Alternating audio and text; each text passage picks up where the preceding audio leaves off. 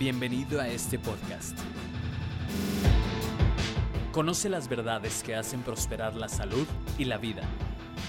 Porque no estamos destinados a vivir enfermos. Te decimos la verdad acerca de las enfermedades crónicas, sus causas y cómo salir de ellas. Asimismo te compartimos los consejos para mantener tu cuerpo en un estado saludable hasta los 120 años. Porque aquí les traigo, dice Dios, sanidad y medicina.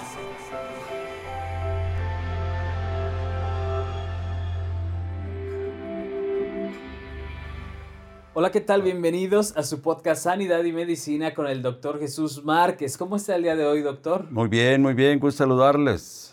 Es un honor estar aquí una semana más eh, aprendiendo de usted, doctor, y el día de hoy quisiéramos platicar de un tema bien interesante que por los últimos años, al menos eh, eh, alrededor de mí, se ha desatado y, y me di cuenta que era ya un tema muy común entre la gente y es la diabetes. Así es. Eh, en el año 2016 fue considerado por el sector salud aquí en la Nación de México como una, una emergencia epidemiológica. Esto quiere decir que 100.000 muertes al año son de considerar. Entonces, 70% eh, de la población mexicana está en exceso de peso, por no decir en obesidad y el 10% de la población mexicana es diabética. Y 100 mil muertes al año nos dijo. Al año. A causa de la obesidad. De la, diabetes. De la diabetes, directamente. Sí.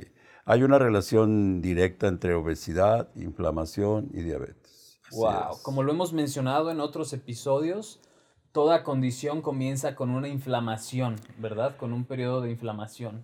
Eh, en los cimientos de cualquier enfermedad, los cimientos que van a determinar la, la la, evolución de la salud de una persona siempre va a estar la inflamación como base, aparte de la acidez en la sangre, o, le llamamos el pH, y, la cantidad de bacterias que se encuentran en el intestino, que podemos hablar de una toxemia intestinal.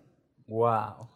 Pues es muy claro que a veces uno dice, pues hoy me siento como con el estómago inflamado, ¿verdad? Me siento, no me siento a gusto cuando algunas veces comemos de más algunas veces comemos algunas cosas que no deberíamos de comer como comida chatarra, ¿verdad?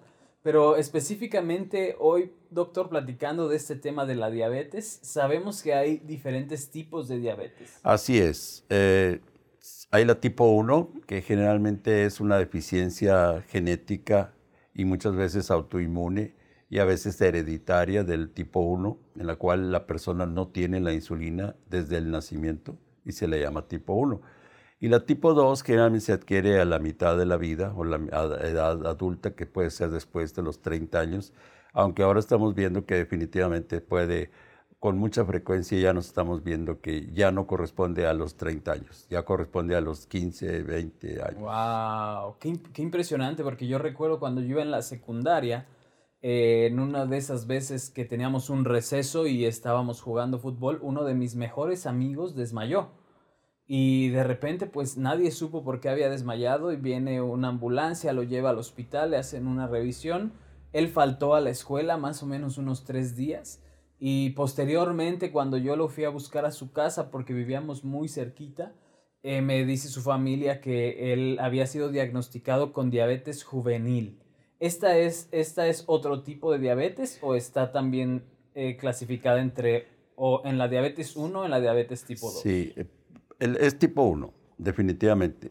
Eh, lo que pasa es de que si es una enfermedad, por ejemplo, autoinmune, en la cual el propio cuerpo es atacado por el propio cuerpo, por mecanismos y por ciertas sustancias que pueden detectarse ahora en el, laboratorio, puede ser que no se instale desde un principio, o puede ser que se instale desde un principio del momento del nacimiento. Entonces, si yo recuerdo una niña que vimos a los 12 años, que empezó a tener también ese tipo de situaciones de pérdida de conciencia y resulta que tenía niveles altitos, muy altos de glucosa. Y ella había tenido una infancia, la primera etapa de su vida, sin ningún problema aparente. Entonces, aquí influye también mucho de, es, si el padre y la madre tienen la diabetes. y, hay una frecuencia de 1 a 13, 1 a 18, 1 a 25, depende de la edad, depende de, de las circunstancias. Del estilo de vida, alimentación, todo esto también influye. Sí, muchísimo. Estamos hablando particularmente de diabetes tipo 1. Así es, la del nacimiento. La tipo 1 generalmente reciben tratamiento con insulina. No se pueden dar ninguna medicación de ningún tipo porque realmente la deficiencia es de insulina.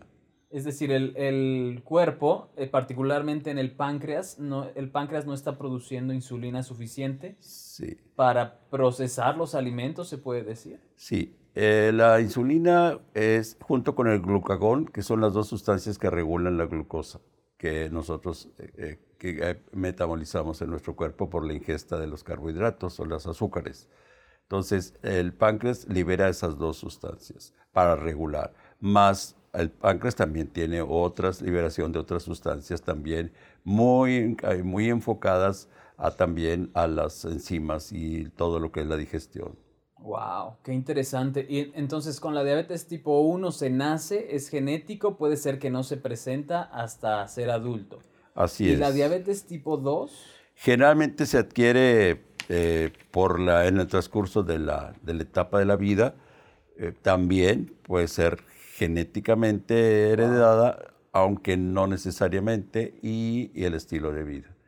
Y aquí habría que considerar eh, en qué país se nace. Ah, qué interesante. Porque si, si se tiene el nacimiento, por ejemplo, en Europa, hay ciertos genes, hay cierto gen en la formación del páncreas que influye en, en, la, en la predisposición para la diabetes. Y en el México como tenemos una influencia africana y una influencia española, entonces se han, hay, una doctora, la doctora Mengíbar, que desde la UNAM, en la cual estudió grupos indígenas y se fue específicamente con los coras, con los mayas, y encontró un gen que prácticamente determinaba una, una cierta predisposición a tener la diabetes. Wow. Es decir, por, por, el estilo de vida que ellos tenían, aparte, su genética ya estaba predispuesta a desarrollar la diabetes así tipo es, Así es. O sea, ella encontró que, por ejemplo, los mayas tenían un 30% de, de, este gen, en, de estos grupos indígenas, el 30% de los mayas tenían este gen, el HNF4A, que te lleva a una predisposición de la diabetes. Entonces, ella también estudió, muy interesantemente, en el Hospital Juárez de México, y estudió la, frecuencia, qué tipo de genes tenemos nosotros los mexicanos. Y encontró que había un 5% de africano, influencia africana, y un 25% de españoles. ¡Wow! Qué interesante es esto. Y o una persona puede desarrollar diabetes. Yo me acuerdo que decían que mi abuelo había tenido diabetes o, desarrolló la diabetes a causa de, un, de una impresión que tuvo en su vida, de un susto. ¿Esto es real? ¿Esto puede causar una desregulación? Sí, totalmente. la producción de, ciertas hormonas está muy limitada al sistema nervioso autónomo. Ya hemos estado hablando aquí que el simpático y parasimpático. Claro en la cual este, tiene una actitud, tiene una acción a través de las glándulas suprarrenal y que de alguna manera determina a través de las emociones una serie de alteraciones hormonales y glandulares. es cierto. Wow. Esto me parece muy interesante también porque eh, desde que soy niño alguien dice, te asustaste, come un pedazo de pan, ¿no? ¿no? Yo no sé qué sucede y si esto es real, pero sería bueno el día de hoy saber si realmente ayuda que comas un pedazo de pan cuando te asustas o, este, o nada más se hizo, se hizo por tradición. Pero sí hay muchas cosas que salen de, de su funcionamiento normal cuando uno tiene este tipo de impresiones, tanto que alguien pudiera desarrollar una diabetes por una impresión, por, una, por un asunto de emergencia, un susto algo muy impactante en su vida. Sí, y sobre todo que eh, está muy enfocado en los circuitos de energía. Decía el doctor Sodi Payares, eh, cuando escribió su libro de trastornos metabólicos, eh, magnetoterapia, decía que, por ejemplo, la energía es como el dinero. Es decir, si está guardado la energía en forma de glucógeno, que es la, la forma en que se guarda la glucosa, está potencialmente la energía disponible. Pero si no hay disponible, y él ponía el ejemplo del dinero, él decía, si tienes una gran necesidad de repente de dinero y nomás tienes el dinero que traes en la bolsa, realmente se va a notar mucho. Pero si tienes dinero guardado en la financiera o en el banco, entonces eh, la, la, crisis que tengas va a ser sobrellevada más fácilmente. Pero también se aplica a la energía del cuerpo. Si tienes una situación de estrés, una pérdida de ser querido, un asalto, o una, una, situación que te lleve a miedos y a, correr o huir, bueno, si no hay una, una reserva de glucosa en forma de glucógeno que generalmente está en el hígado, no tiene la manera de, de poder echar mano para, para poder tener la energía disponible. ¡Wow! ¡Qué interesante! Porque ahorita que usted está diciendo eso, me acuerdo que también dicen para acumular calor y para tener energía, o a veces a los niños no les quieren dar chocolate o cosas azucaradas de tarde, noche, porque luego ya no paran y están muy activos. Esta, esta energía que viene por, por lo que comemos, por los alimentos. Sí, lo que pasa es de que hay una mentira que se ha aclarado ahí, de que los azúcares realmente dan energía. Los azúcares son los que menos energía dan. ¡Wow! Es decir, y de los azúcares, de los que, por ejemplo, en la Biblia está el Señor Jesús comiendo miel. Y hubo una acción donde Saúl le prohíbe a todo su pueblo que van a entrar en una batalla, le prohíbe comer miel y, y, todos estaban desfalleciendo porque les había bajado sus niveles de glucosa. Y el único que desobedece es el hijo y es el único que tenía lucidez. Entonces, hay azúcares que son muy útiles, sobre todo para el cerebro, porque el cerebro utiliza glucosa, utiliza, no puede otro combustible utilizarse. Wow. Pero de, como aporte principal de energía, generalmente no es los azúcares. Se ha mentido, ¿verdad? Entonces, si, la gente piensa que tomarse un refresco eh, y que trae una cantidad de azúcar impresionante va a tener energía, y es al contrario. Wow. Esto es precisamente el tipo de, de cosas que queremos eh, aclarar a, todo nuestro público, ¿no? Hay ciertas, ciertos paradigmas, ciertos mitos con los que hemos crecido, pero no es así. Entonces, si entendemos bien esto, doctor, nuestro o la diabetes está considerado como un problema metabólico. Sí, es un, un, trastorno metabólico, pero no es específicamente de los carbohidratos, que eso también eso hay que aclararlo también es de, los, de las grasas, también es de las proteínas, también hay un proceso inflamatorio, también hay un proceso oxidativo, donde hay demasiados radicales libres.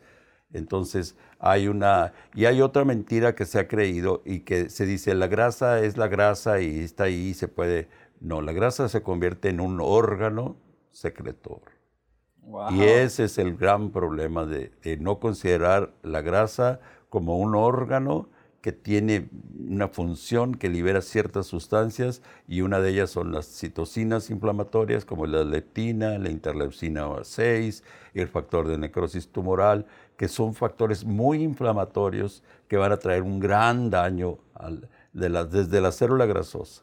Wow, o sea, la, la grasa en nuestro cuerpo está cumpliendo una función como si fuera un órgano. Eso es lo que me está diciendo. Sí, lo que estoy diciendo es que, por ejemplo, cuando se descubre la leptina, eh, que viene del griego leptos, que significa delgado, eh, encuentran que hay una señalización de la célula adiposa, de la célula grasosa, y constantemente está comunicándose esa sustancia leptina al hipotálamo, que es el cerebro, que ya hemos comentado que es el puente entre el cerebro y las glándulas. Entonces, una señalización constante, constante, para que el hipotálamo esté regulando a través de comer o no comer, hambre o no hambre, pero la leptina le está señalizando exactamente eh, qué está pasando. Hay una, hay una información muy completa. Entonces, cuando por algún motivo se interrumpe esta señalización, es cuando viene el caos, porque el hipotálamo está ciego prácticamente porque no recibe señalización que se está acumulando demasiada grasa dentro del cuerpo. Entonces la leptina se convierte en un gran problema. Wow, esto me parece muy, muy interesante porque se puede decir entonces que no, tenemos un metabolismo, yo lo he escuchado usted muchas veces decir en el momento de diagnosticar en conversaciones, incluso en el podcast, hemos mencionado el metabolismo de las grasas y el metabolismo de las azúcares. Así es. ¿Aquí estamos hablando de ambos o estamos hablando específicamente de las azúcares? Estamos hablando de, todo. Del metabolismo en general. en general. Porque de alguna manera eh, no se puede individualizar, porque tiene que haber una interconexión entre el metabolismo de los azúcares, las grasas, las proteínas. Y, y cuando nos damos cuenta del potencial poder que tiene la leptina, que es proinflamatoria, Mucha gente jamás va a pedir al laboratorio una determinación de leptina. Y hay resistencia a la leptina, así como hay resistencia a la insulina. Entonces, hay, una serie de, que los laboratorios, eh, sobre todo los que están muy bien equipados, están muy dispuestos a, ayudarnos para saber realmente qué, qué, hay. Lo mismo también se puede saber si hay resistencia a la insulina hay una fórmula muy sencilla que se, que se multiplica la, la, glucosa en ayunas por la insulina en ayunas y se divide entre 22.5 y si está por encima de 2 es una resistencia a la insulina. Esa persona tiene una resistencia a la insulina y se tiene que desbloquear porque no es válido darle insulina, ponerle insulina, insulina, insulina, si tiene una resistencia a la insulina. Entonces hay una fórmula muy sencilla que se puede hacer en el laboratorio y entonces ya se tiene que desbloquear el metabolismo de la, resistencia a la insulina porque es inútil estar dando tratamientos si no va a funcionar. Wow, aquí, aquí, aquí quisiera yo que, este, porque de repente eh, nos está compartiendo tantos conceptos importantes, me gustaría hacer énfasis en algo. Acaba de decir una palabra, se tiene que desbloquear. Sí. Y no se le puede estar, a alguien que tiene resistencia a la insulina, no se le puede estar dando insulina, insulina, insulina. No, no se puede. ¿Se tiene que desbloquear qué? Se tiene que desbloquear todo lo que se desreguló. Es decir, eh, si, por ejemplo, el proceso de la elaboración de la insulina, muchas ocasiones se dan en medicamentos eh, que le llamamos hipoglucemiantes, pero no se toma en cuenta el proceso de elaboración de la insulina. Es decir, en, la célula del páncreas, eh, hay un proceso muy complicado que necesita eh, entenderse para poder realmente ayudar a la persona. Entonces, todas esas proteínas, todas esas glándulas excretoras, por ejemplo, son pre-pro Este es, todas las que van a tener ese tipo de secreción tienen que ser pre-pro insulina. Entonces hay una señalización. Hay una señalización para entrar a la célula. Entonces, una vez que entra a la célula, ya no es pre-pro-insulina, sino es pro-insulina, pero todavía no es insulina activa. Entonces, tiene que ir al, órgano de Corti de la, célula para hacerse la desgranulación y entonces que se convierta verdaderamente en una insulina. Si el medicamento que se le da a la persona no está, si nada más va a producir proinsulina, pero no insulina, es inútil tomarle incluso ese medicamento porque no funciona qué, interesante, porque en, un sentido común, nosotros comemos. A la hora de que comemos, nuestro, el páncreas comienza a soltar insulina. ¿Esto es lo que sucede? Sí, eh, sí, sí lo libera. La insulina, eh, hay un sensor para saber exactamente la cantidad que, que, Por ejemplo, cuando se toman alimentos que no exigen eh, que el páncreas libere insulina, hay ciertas frutas, por ejemplo, los derivados de la fructosa, que no exigen mucho al páncreas liberación de insulina. Wow. Y, eh, por ejemplo, la miel tampoco. La miel natural. La miel natural que no está contaminada, que no está ah, diluida, o que no está agregada a glucosa. Bueno, generalmente no es, es, una, es una miel, es una, es una fuente de energía, pero no exige como un refresco o, o un néctar que sí va a pedir cantidades de insulina impresionantes. Wow, esto es importante también. Eh, creo que es muy relevante para nuestro público saber. Uh, no todos los alimentos o no todos los carbohidratos van a producir la misma liberación de insulina al momento de ingerirlos. Así es. Ahora, el páncreas tiene dos, eh, tiene un mecanismo muy, muy intenso que sobre todo en Europa y básicamente en, en, Alemania, eh, lo entienden muy bien y aquí como que se batalla para que no lo escucha uno tan, tan fácilmente. El páncreas libera eh, una insulina rápida en la hora de la ingesta de la comida y que generalmente la primera fase es la que falla. Y después hay una segunda etapa o una fase de producción de insulina que es, y cuando no entró la primera, no se produjo la primera, Entonces eh, se libera gran cantidad en la segunda fase y entonces se produce un problema, que es demasiada insulina libre en, el, en la sangre y eso habla de una hiperinsulinemia y eso va a provocar una necesidad, un hambre constante de buscar porque hay demasiada insulina libre. ¡Wow! ¡Qué interesante! Entonces, el, páncreas es el primero que empieza a sufrir con esto. ¿Y qué, cuáles son los problemas que comienza a presentar el páncreas?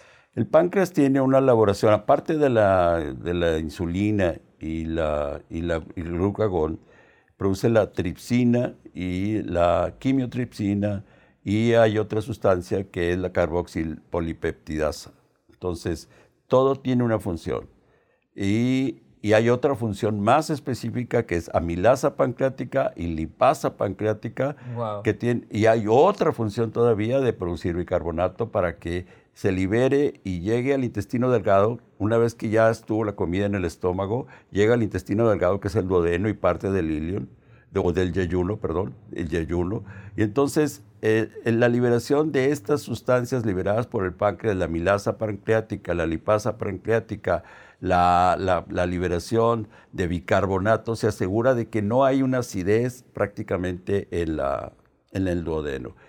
Y si llegara a haber eh, de que el, ácido el, ácido se escurre y que no cierre la valvulita, que es el píloro, entonces hay otra sustancia que se libera en el propio duodeno que se llama secretina, que se encarga de liberar otra vez o de inhibir la acidez para que no se dañe. Cuando fallan todos estos mecanismos, entonces, por ejemplo, las, las sustancias que están liberándose constantemente, tiene que haber un equilibrio. Wow. Entonces, por ejemplo, la tripsina tiene que, al mismo tiempo que se libera la tripsina, tiene que haber un inhibidor de la tripsina. Si no se libera el, el inhibidor de la tripsina, la tripsina se activa inmediatamente se devora el páncreas, las enzimas se devoran y destruyen todo el páncreas. Y eso se le llama pancreatitis, que es la etapa principal. Cuando yo veo pacientes que tienen cáncer de hígado, cáncer de páncreas, comenzó siempre en una desregulación en la tripsina y el inhibidor de la tripsina. Que es funcionamiento del páncreas directo. Directo. Y comienza la inflamación del páncreas. Sí, pero, pero ahí, porque como no, no se intervino el inhibidor de la tripsina, la tripsina se activó, no puede estar activada, para eso es el inhibidor, se activó y una vez activada se destruye, prácticamente se devora el páncreas, se empieza a devorar. ¡Wow! ¡Qué increíble! Todos los procesos que, que hace este órgano que es el páncreas. Y ahorita que usted me estaba comentando eso, recordé aún el nombre de, de un hombre muy famoso que lamentablemente falleció hace algunos años. El, eh, este hombre era Steve Jobs. Steve Jobs murió de cáncer de páncreas y se dice, no podemos probarlo, ¿verdad? Al menos yo no puedo probarlo, pero se dice que este hombre decidió por varios años de su vida solamente comer frutas. Y dijo, yo nada más voy a comer frutas. Y posteriormente desarrolla, pues me imagino, primero una pancreatitis, ¿verdad? Como usted nos está comentando. Después todos estos procesos que nos acaba de decir son cosas que no están sucediendo en él y lo que a mí me llama mucho la atención es una sola conclusión equivocada puede traer grandes consecuencias a la vida de una persona. ¿Qué, ¿Qué, fue lo que sucedió en este caso cuando él decidió solamente comer frutas, doctor? Bueno, eh, siempre vamos a encontrar corrientes y influencias y la Biblia dice que hay simples, hay necios, hay sabios, hay escarnecedores. Pero un simple es una persona que no tiene convicciones, que, no que se, deja envolver fácilmente. Entonces, no estamos en contra de la fruta y habría que ver si es fruta alcalina o fruta ácida. Daniel se inclinaba mucho por lo alcalino, entonces él entendía que el cuerpo no puede estar ácido y que el cuerpo continuamente tiene que estar quitándose la acidez que tiene a través de comida o a través de vegetales alcalinos. Pero comer fruta es pues prácticamente suicidarse porque no hay proteínas. La proteína la, aporta, por ejemplo, la carne, el pollo, el pescado, este, y hay proteínas vegetales, obviamente. Pero no, nutrirse, no dar la materia para que el cuerpo tenga fuerza, pues entonces ¿de dónde más? Claro. Wow, qué interesante. Y hablando del metabolismo y, acerca de este, de este punto de la diabetes, donde es un trastorno metabólico, eh, realmente cuando alguien comienza a presentar la desregulación de esto, sucede que la insulina ya no está desdoblando las moléculas de azúcar dentro del organismo. Sí, definitivamente hay dos, eventualidades, que no se produzca la insulina o que no vaya a la, que, que, se cierren los receptores y que haya una resistencia a la insulina por un desorden. Entonces, se ha demostrado que entre más obesidad hay, menos receptores hay. Y, ah. y, nunca se toma en cuenta la leptina que estábamos hablando hace un momento. Siempre se tiene que hacer una determinación de leptina. No puede haberse una curación de la diabetes si no se regula la leptina. Jamás. No se puede. No puede haber una curación de la diabetes. No se puede. Si no se regula la leptina. Sí. Ahora, la doctora alemana, eh, que es experta y que eh, ella dice que cuando llega a descubrirse la diabetes prácticamente a pasar un tiempo muy importante en la cual ya hay ciertas alteraciones que prácticamente están hablando de un deterioro importante del cuerpo. Y ella habla de 10, 12 años, la cual la persona jamás supo que se estaban levantando los niveles de glucosa y ya tenían daño renal, ya tenían problemas de retina, ya tenían problemas de, neuropatías y que la persona no sabía todavía que tenía el problema porque van y se checan, pero generalmente los niveles ya estaban alterando el funcionamiento del cuerpo. ¡Wow! ¡Qué interesante! Y ahí, ahí me llama mucho la atención ahorita que usted menciona esto. hay, es muy común que hoy en día por análisis bioquímicos puedan determinar que alguien es prediabético. Es, ¿qué, es, ¿Qué es esta condición? Y que por supuesto alguien que nos esté escuchando, viendo el día de hoy, eh, tal vez le han dicho esto, no, tú eres prediabético, entonces tienes que cuidarte. ¿Qué es este, este diagnóstico de ser Normalmente los médicos eh, pedimos ah, básicamente una hemoglobina glicolizada y eh, una prueba de tolerancia a la glucosa. Son dos exámenes y hay otros exámenes también muy elaborados, pero generalmente son los dos más utilizables. Entonces, ellos se basan en que si la hemoglobina glicolizada, que habla de, la de los últimos tres meses, nos da más o menos una idea general de cómo se han manejado los niveles de glucosa en los últimos tres meses, entonces el médico se hace una idea de cómo está metabolizando los azúcares. Pero, pero aquí hay un problema. Hablamos hace un momento de que el, el páncreas libera dos, dos fases, eh, tiene dos fases de liberación de insulina, la rápida y la no tan rápida. Entonces, si por ejemplo la persona, el médico le pide una hemoglobina glicolizada y está saliendo por arriba de 200 o 220, el porcentaje de los últimos tres meses, más o menos, nunca va a tratar de corregir la fase 1 del páncreas que no está funcionando liberándose la insulina rápida. Wow. Entonces, él ah, puede hablar de que si, por ejemplo, ve que los niveles no subieron de 200 y están ahí, entonces hablan de prediabéticos. Tú eres prediabético, tú vas a tener diabetes, tienes que cuidarte. Entonces, no necesariamente es verdad. No quiere decir que lo que sí te está diciendo es de que la fase 1 aparentemente esa es la del problema. Y no se trata de, no se trata de corregir esa fase 1 del páncreas que es la que libera la insulina rápida, que es la que está haciendo que los niveles brinquen de 170, 180, 200 y en lugar de enfocarse entonces ya se empieza con una dieta, se empieza con, e incluso con medicamentos hipoglucemiantes, pero en un momento dado nunca se trata de corregir la, disfunción del páncreas que ya no está formando, liberando su insulina rápida. ¡Wow! Esto me parece súper interesante, doctor, y recuerdo que hace, hace un rato mientras platicábamos del tema, eh, por ahí tiene este, usted bien aterrizado que hay una diabetes hepática. Sí. Y una diabetes la, páncreas. Sí, hablamos de que la glucosa se almacena en forma de glucógeno, pero también hay, una, hay, una, hay un metabolismo en la cual ciertas enzimas va a ser la, fosfarilasa, glucógeno sintetasa o, la o el glucógeno fosfarilasa. O sea, son dos, uno que lo inhibe y otro que no lo inhibe. Entonces, si se regulan estas dos, dos este, enzimas que manejan el glucógeno, que es la forma de guardar la glucosa, Se guarda en forma de glucógeno, pero también hay un proceso eh, metabólico enzimático ahí que regula que el glucógeno se libere o que no se libere. Entonces, si no se libera a su tiempo el hígado, pues prácticamente va a haber un gran problema. Ahora, el problema también mayor, y eso es lo que hablábamos hace rato, de que también el estrés funciona así, de que el cortisol, que es la hormona del estrés, o la adrenalina y la noradrenalina tienen acceso al glucógeno, que es la glucosa almacenada. Entonces, si hay un estrés muy fuerte, la adrenalina viene y toma de la, de la glucosa almacenada en forma de glucógeno y la consume. Y entonces llega un momento en que si la persona está muy molesta siempre, o está muy preocupada siempre, o muy triste siempre, siempre va a estar la adrenalina robando lo que está almacenado. Es como si tiene dinero guardadito y usted tiene a alguien que va y sabe dónde está y le está sacando. Qué tremendo.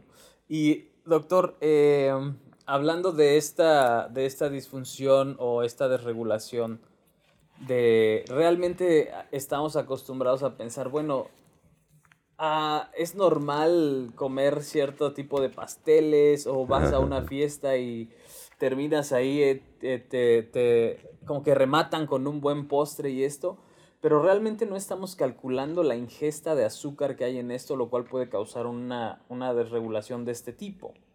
Sí, así es. Definitivamente, el, pues es cultural. Es decir, si los niños ven que su papá se toma sus galones de refresco, pues el niño lo más seguro es que lo haga. Ah, claro. Entonces, si, si los pasteles son la, la, componente principal de la dieta, pues se va a hacer. Entonces, el hijo hace lo que ve hacer al padre, ¿no? De alguna manera. Entonces, sí influye mucho la influencia materna y paterna.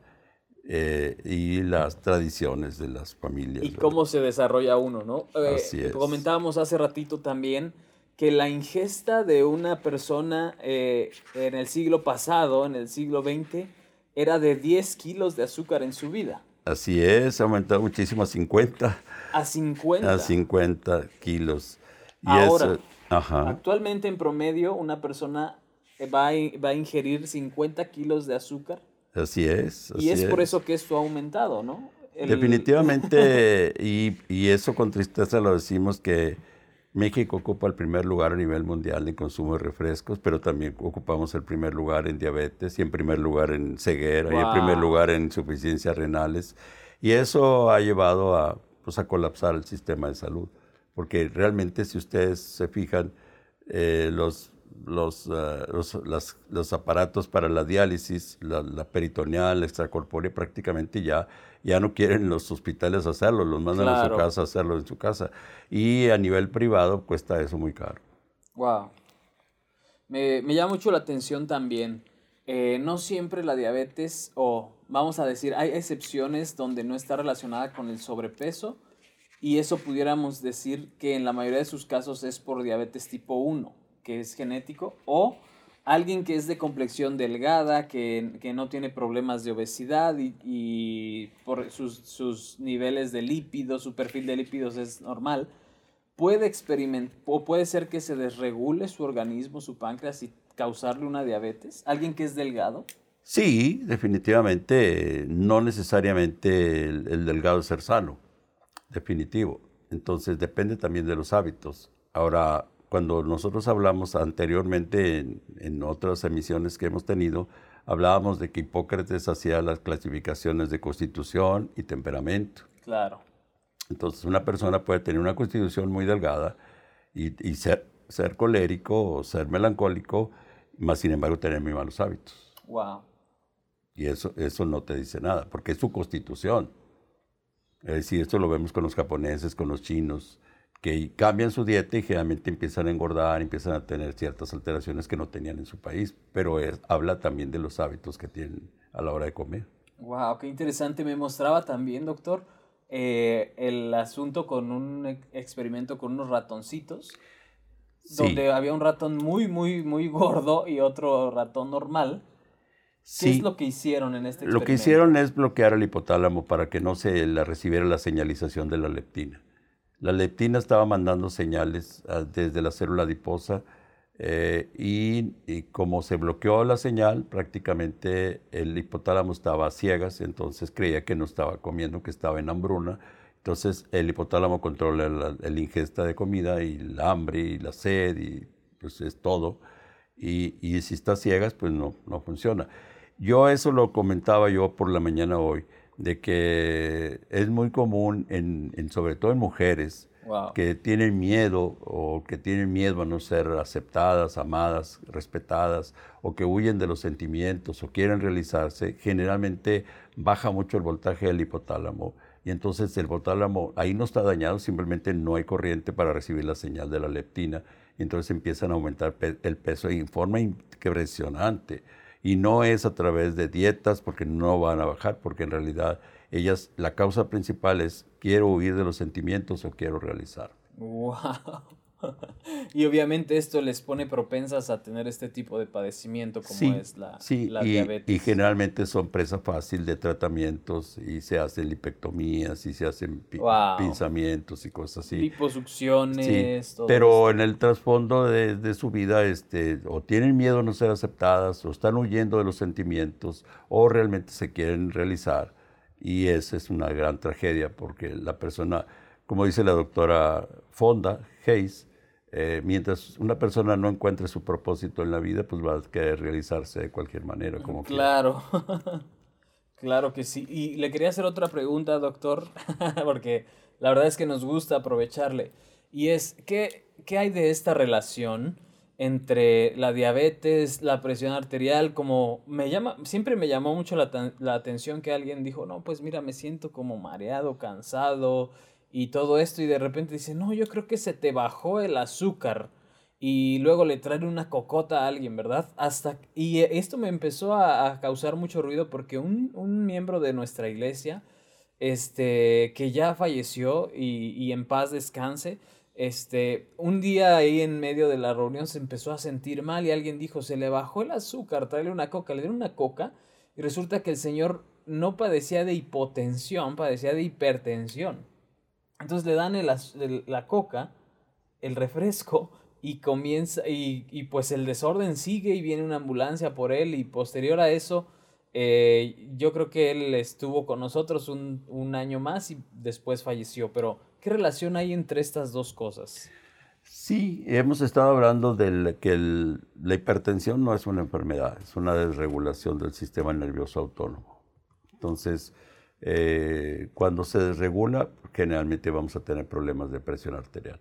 Entonces, hay lo que hablábamos desde hace muchas, muchas, muchas veces o algunas ocasiones es de que el sistema abierto tiene sus consecuencias también. Y, cuando ya empezamos a hablar de estructuras disipativas, en que el cuerpo humano tiende a regularse aún en el caos, aún en el desorden. Claro. Eh, pero eh, el grado de desorden se va midiendo, ¿verdad? Entonces, llega un momento en que el desorden es tan grande que definitivamente se va a tratar de un caos, porque ya no se puede ni siquiera estabilizar. Sí, claro. Y otra pregunta, doctor. esta, esta es una muy buena pregunta, considero yo, para todos los que nos están escuchando. La respuesta será muy valiosa. Si a alguien le han diagnosticado diabetes, yo eh, considero, por ejemplo, alguna vez me puse a investigar un poquito y resulta que eh, las, las, compañías que producen la, la, insulina, las jeringas, los este, checadores, todo esto, pareciera ser eh, algunas, un par de compañías, ¿no? Entonces hay toda una industria girando alrededor de esto. ¿Es correcto que a una persona que le han diagnosticado diabetes inmediatamente se le dé un tratamiento de inyectar la insulina? ¿Esto es correcto? No, porque realmente estamos hablando de, distintas etapas y distintos progresos, lo que decía la doctora en, en Alemania que muchas veces eh, eh, ya cuando se descubre o cuando se descubre que tiene 300, 400 de glucosa, en realidad esa persona siempre estuvo arriba de 200 y tiene 10 años haciéndolo y ya tiene grandes problemas. Ahora, por ejemplo, si una mujer está embarazada, pues obviamente se tiene que, de inicio tiene que recibir la insulina, de inicio. Es decir, eh, de no, no, hay ni ah. siquiera posibilidades de, de darle tratamiento porque las necesidades que va a tener a través de tener un bebé pues eh, obviamente este es un tratamiento, entonces se llama una diabetes gestacional. Pero una diabetes, por ejemplo, que está controlada y que se le sugiere a la persona cambiar sus hábitos, en la cual tiene que comer correctamente y hacer ejercicio. Ahora, aquí, es, aquí hay que vale la pena hablar sobre el ejercicio. Es decir, no se trata de, de matarse haciendo ejercicio. Lo que sí es muy útil es que se ha visto que el músculo, normalmente el músculo no tiene, no tiene consumo de glucosa, pero si se empieza a caminar más o menos, no, no, tan intensamente, pero sí caminar a prisa, de alguna manera hay una manera sin insulina en que el, el, músculo empiece a absorber la glucosa que hay en la sangre y de alguna manera la quema. Entonces es una manera de que la persona puede nivelar o por lo menos regular o por lo menos bajar sus niveles de glucosa simplemente nada más con caminar. Entonces ya hay ciertas, ciertas cositas que podemos ayudarles a las personas, aparte de la dieta y aparte este, de, ciertos cambios en su, en su estilo de vida. Esto me gusta mucho porque literalmente estamos proporcionando algunas soluciones básicas y es, esto está relacionado directamente con la ingesta de carbohidratos, pero no todos los carbohidratos son necesariamente malos, hay carbohidratos simples, como nos decía, hay carbohidratos compuestos. Complejos, sí, que se absorben rápidamente en la sangre y entonces e, e, exigen inmediatamente mucha insulina. Wow. Entonces, hay algunos truquitos que se puede hacer, si, si se puede dar algún gustito de algún pastelito, alguna cosita, que si quieres, sin exagerar, pero sí acompañarla de un poco de grasa para que no se libere tan rápidamente en la sangre. Ah, interesante. Entonces es una manera de darse ciertos gustitos. Porque, ahora, hay otra cosa muy seria aquí. El, los azúcares son adictivos. Oh, y hay ciertos países como en Francia, Dinamarca, en ciertos países donde ya prácticamente antes de los 17 años no se le permite, no se les venta, no hay venta libre para los niños ni jóvenes los azúcares, porque está demostrado que hay un área del cerebro que es el núcleo accumbens, que es altamente adictivo y que es igual que la cocaína, es igual que la, morfina, este, y es, los azúcares son adictivos. Wow. Entonces, es una adicción como cualquiera. Entonces, no se está tratando como adicción y ahí es donde entran los intereses económicos y pues muy respetables, porque ellos buscan sus intereses, pero nosotros que estamos enfocados en la salud, sí sabemos de que son adictivos. Claro. Decía un buen amigo por ahí en una conferencia que yo le escuché, decía, la, la única otra cosa tan adictiva como la heroína o la cocaína son los carbohidratos o las azúcares, en este caso valdría la pena aclarar. Y cuando ahorita que usted mencionó y dijo esto es un asunto de cultura, me gusta mucho esto porque desde que somos niños, ¿qué pide el niño? Dulces algo que en su paladar sepa dulce, pero a veces no seleccionamos la calidad de las de los dulces que se le pueden dar a un niño. No es muy diferente darle un, un caramelo macizo que está hecho de pura azúcar a un pedacito de ate de membrillo, por ejemplo. Así es. Entonces, sí, definitivamente, desde que el niño, por ejemplo, la leche materna es dulce. Siempre se le dice a la mamá, prueba la leche para ver si está en buen estado, si está dulce. Y es muy dulce. Pero cuando se le quiere dar al niño agua, obviamente las papilas gustativas luego lo notan la diferencia y prefieren siempre, desde chiquitos buscan los dulces. Wow. Entonces, y hay una manera de que el niño pues está contento. Pero cuando hablamos de autismo, precisamente vimos eso, ¿verdad? De que hay, hay, ciertos, hay ciertos dulces que definitivamente los vamos a restringir, igual que cuando hablamos de los lácteos, porque definitivamente traen unos derivados de la, de la, de, la, de la, morfina y de la caseína, cocaína y cosas de esas que van a alterar el sistema de funcionamiento cerebral. Wow, esto me llama mucho la atención y quiero aprovechar para hacerle otra pregunta, doctor. La pregunta es uh, si a una persona, o no en, no en todos los casos, si a una persona diagnosticada con diabetes no se le debe recomendar inmediatamente la, las inyecciones de insulina, ¿cuál sería la primera recomendación? Primero, tener la conciencia. Yo recuerdo una, una, encuesta que hicieron eh, en la, eh, la, la, Universidad de Anáhuac eh, y fueron a una secundaria y le preguntaron a los jóvenes que estaban, que generalmente son arriba de los 12, 14, 15 años, ¿qué es la diabetes? ¿Qué alimentos comerías tú si fueras diabético? Y ante el asombro de los que estaban haciendo la encuesta, no sabían, los jóvenes no sabían ni, ni qué alimentos quitarse, ni qué poner, ni qué evitar, ni qué era en sí la enfermedad. Entonces hay un desconocimiento de, general de que hay ciertos riesgos en abusar de ciertos alimentos. Wow, aquí me llama mucho la atención este proverbio que usted incluyó en sus notas, que es el Proverbios 13:25 y dice, los justos comen hasta quedar bien satisfechos, pero el estómago de los perversos quedará vacío. Este, esto me, llama mucho la atención porque ahorita que usted dijo conciencia, eh, es, es, verdad, doctor, le aprovecho para preguntarle y, y nos puede aclarar que cuando uno está comiendo, la señal de satisfacción al cerebro va a tardar al menos unos 20 minutos en llegar. No. Eh, hay un mecanismo intrínseco del estómago que se llama grelina, que también ganó premio Nobel de Medicina, que es una señalización de la saciedad. Wow. Entonces, eh, no sé si lo han visto, es decir, acabamos de comer y pasamos por un lugar donde están haciendo comida y hay una cierta rechazo, repulsión. Una repulsión, sí. Entonces, porque la funcionó la grelina. Ahora, el problema fue eh, más serio porque empezaron a usar para quitar gastritis eh, o para tratar de combatir la gastritis, empezaron a combatirlo, este, empezaron a, a quitar el ácido del estómago o empezar a cambiar el pH los famosos omeprazoles, y entonces la grelina la, la, desplazaron. Entonces ya no hay una señalización de saciedad. ¡Wow! ¡Qué interesante!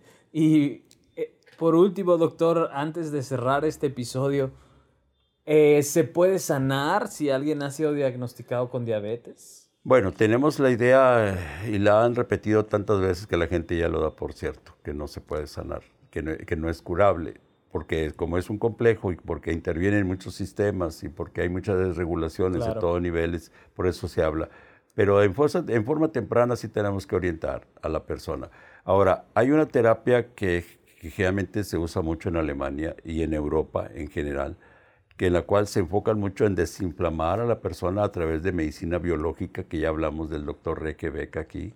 Sí, la homotoxicología. homotoxicología. Él usa mucho eh, los derivados del árnica, este, el producto Stramel.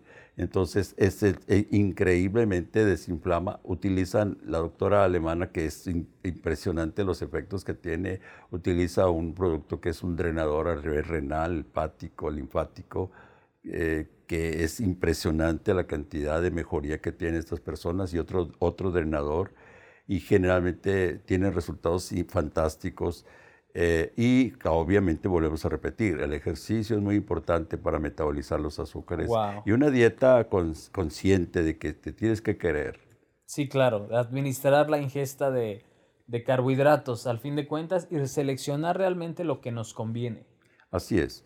Entonces, este, ¿quién podrá cuidarse a sí mismo? Es el Señor Jesucristo, claro. Pues nosotros mismos. Wow, y todo me es lícito, pero no todo me conviene, ¿verdad? Así es, así es. Ahora, los, los grandes eh, restaurantes y cafeterías donde hay refil de refrescos, pues en realidad están invitando al consumo excesivo de, de bebidas carbonatadas que tienen gran cantidad de, de glucosa.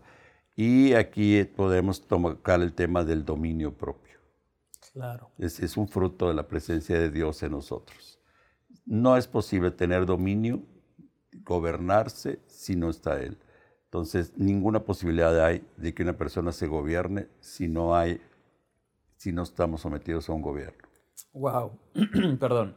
Me, me gusta mucho esto que acaba de decir usted, el dominio propio. Y al fin de cuentas, yo creo que todo esto depende de el tipo de conceptos que tengamos acerca de nosotros mismos, del propósito que tenemos aquí, aquí en la Tierra, ¿verdad? Acabo de ver un video que, que promovía mucho la cultura fitness, que es estar en forma y no estar gordito, no estar flácido y todo eso, pero no llevándolo a un sentido de vanidad, sino decía, realmente eh, tú necesitas seleccionar lo que comes, lo que ingieres y me gustaba mucho esto porque al momento de tomar decisiones siempre podemos decidir qué comer siempre podemos decidir si vamos a hacer ejercicio o no. Siempre podemos tomar este tipo de decisiones.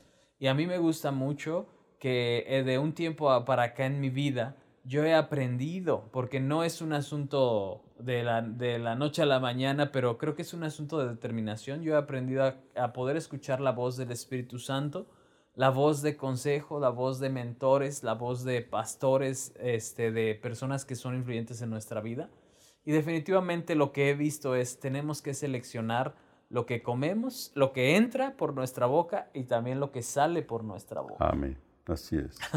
Definitivamente. Y bueno, doctor, yo quisiera este, que el día de hoy nos pudiéramos despedir eh, llevando un mensaje realmente que, que puede transformar mucho la vida de tantas personas que probablemente han estado metidos en esta cultura de, de comer mal, de no hacer ejercicio de, y de ciertas enfermedades. Y es, uh, hace algunos días un, un amigo muy querido falleció este, y él tenía una condición y me llama mucho la atención porque estamos hablando de cosas vigentes. Él padecía diabetes.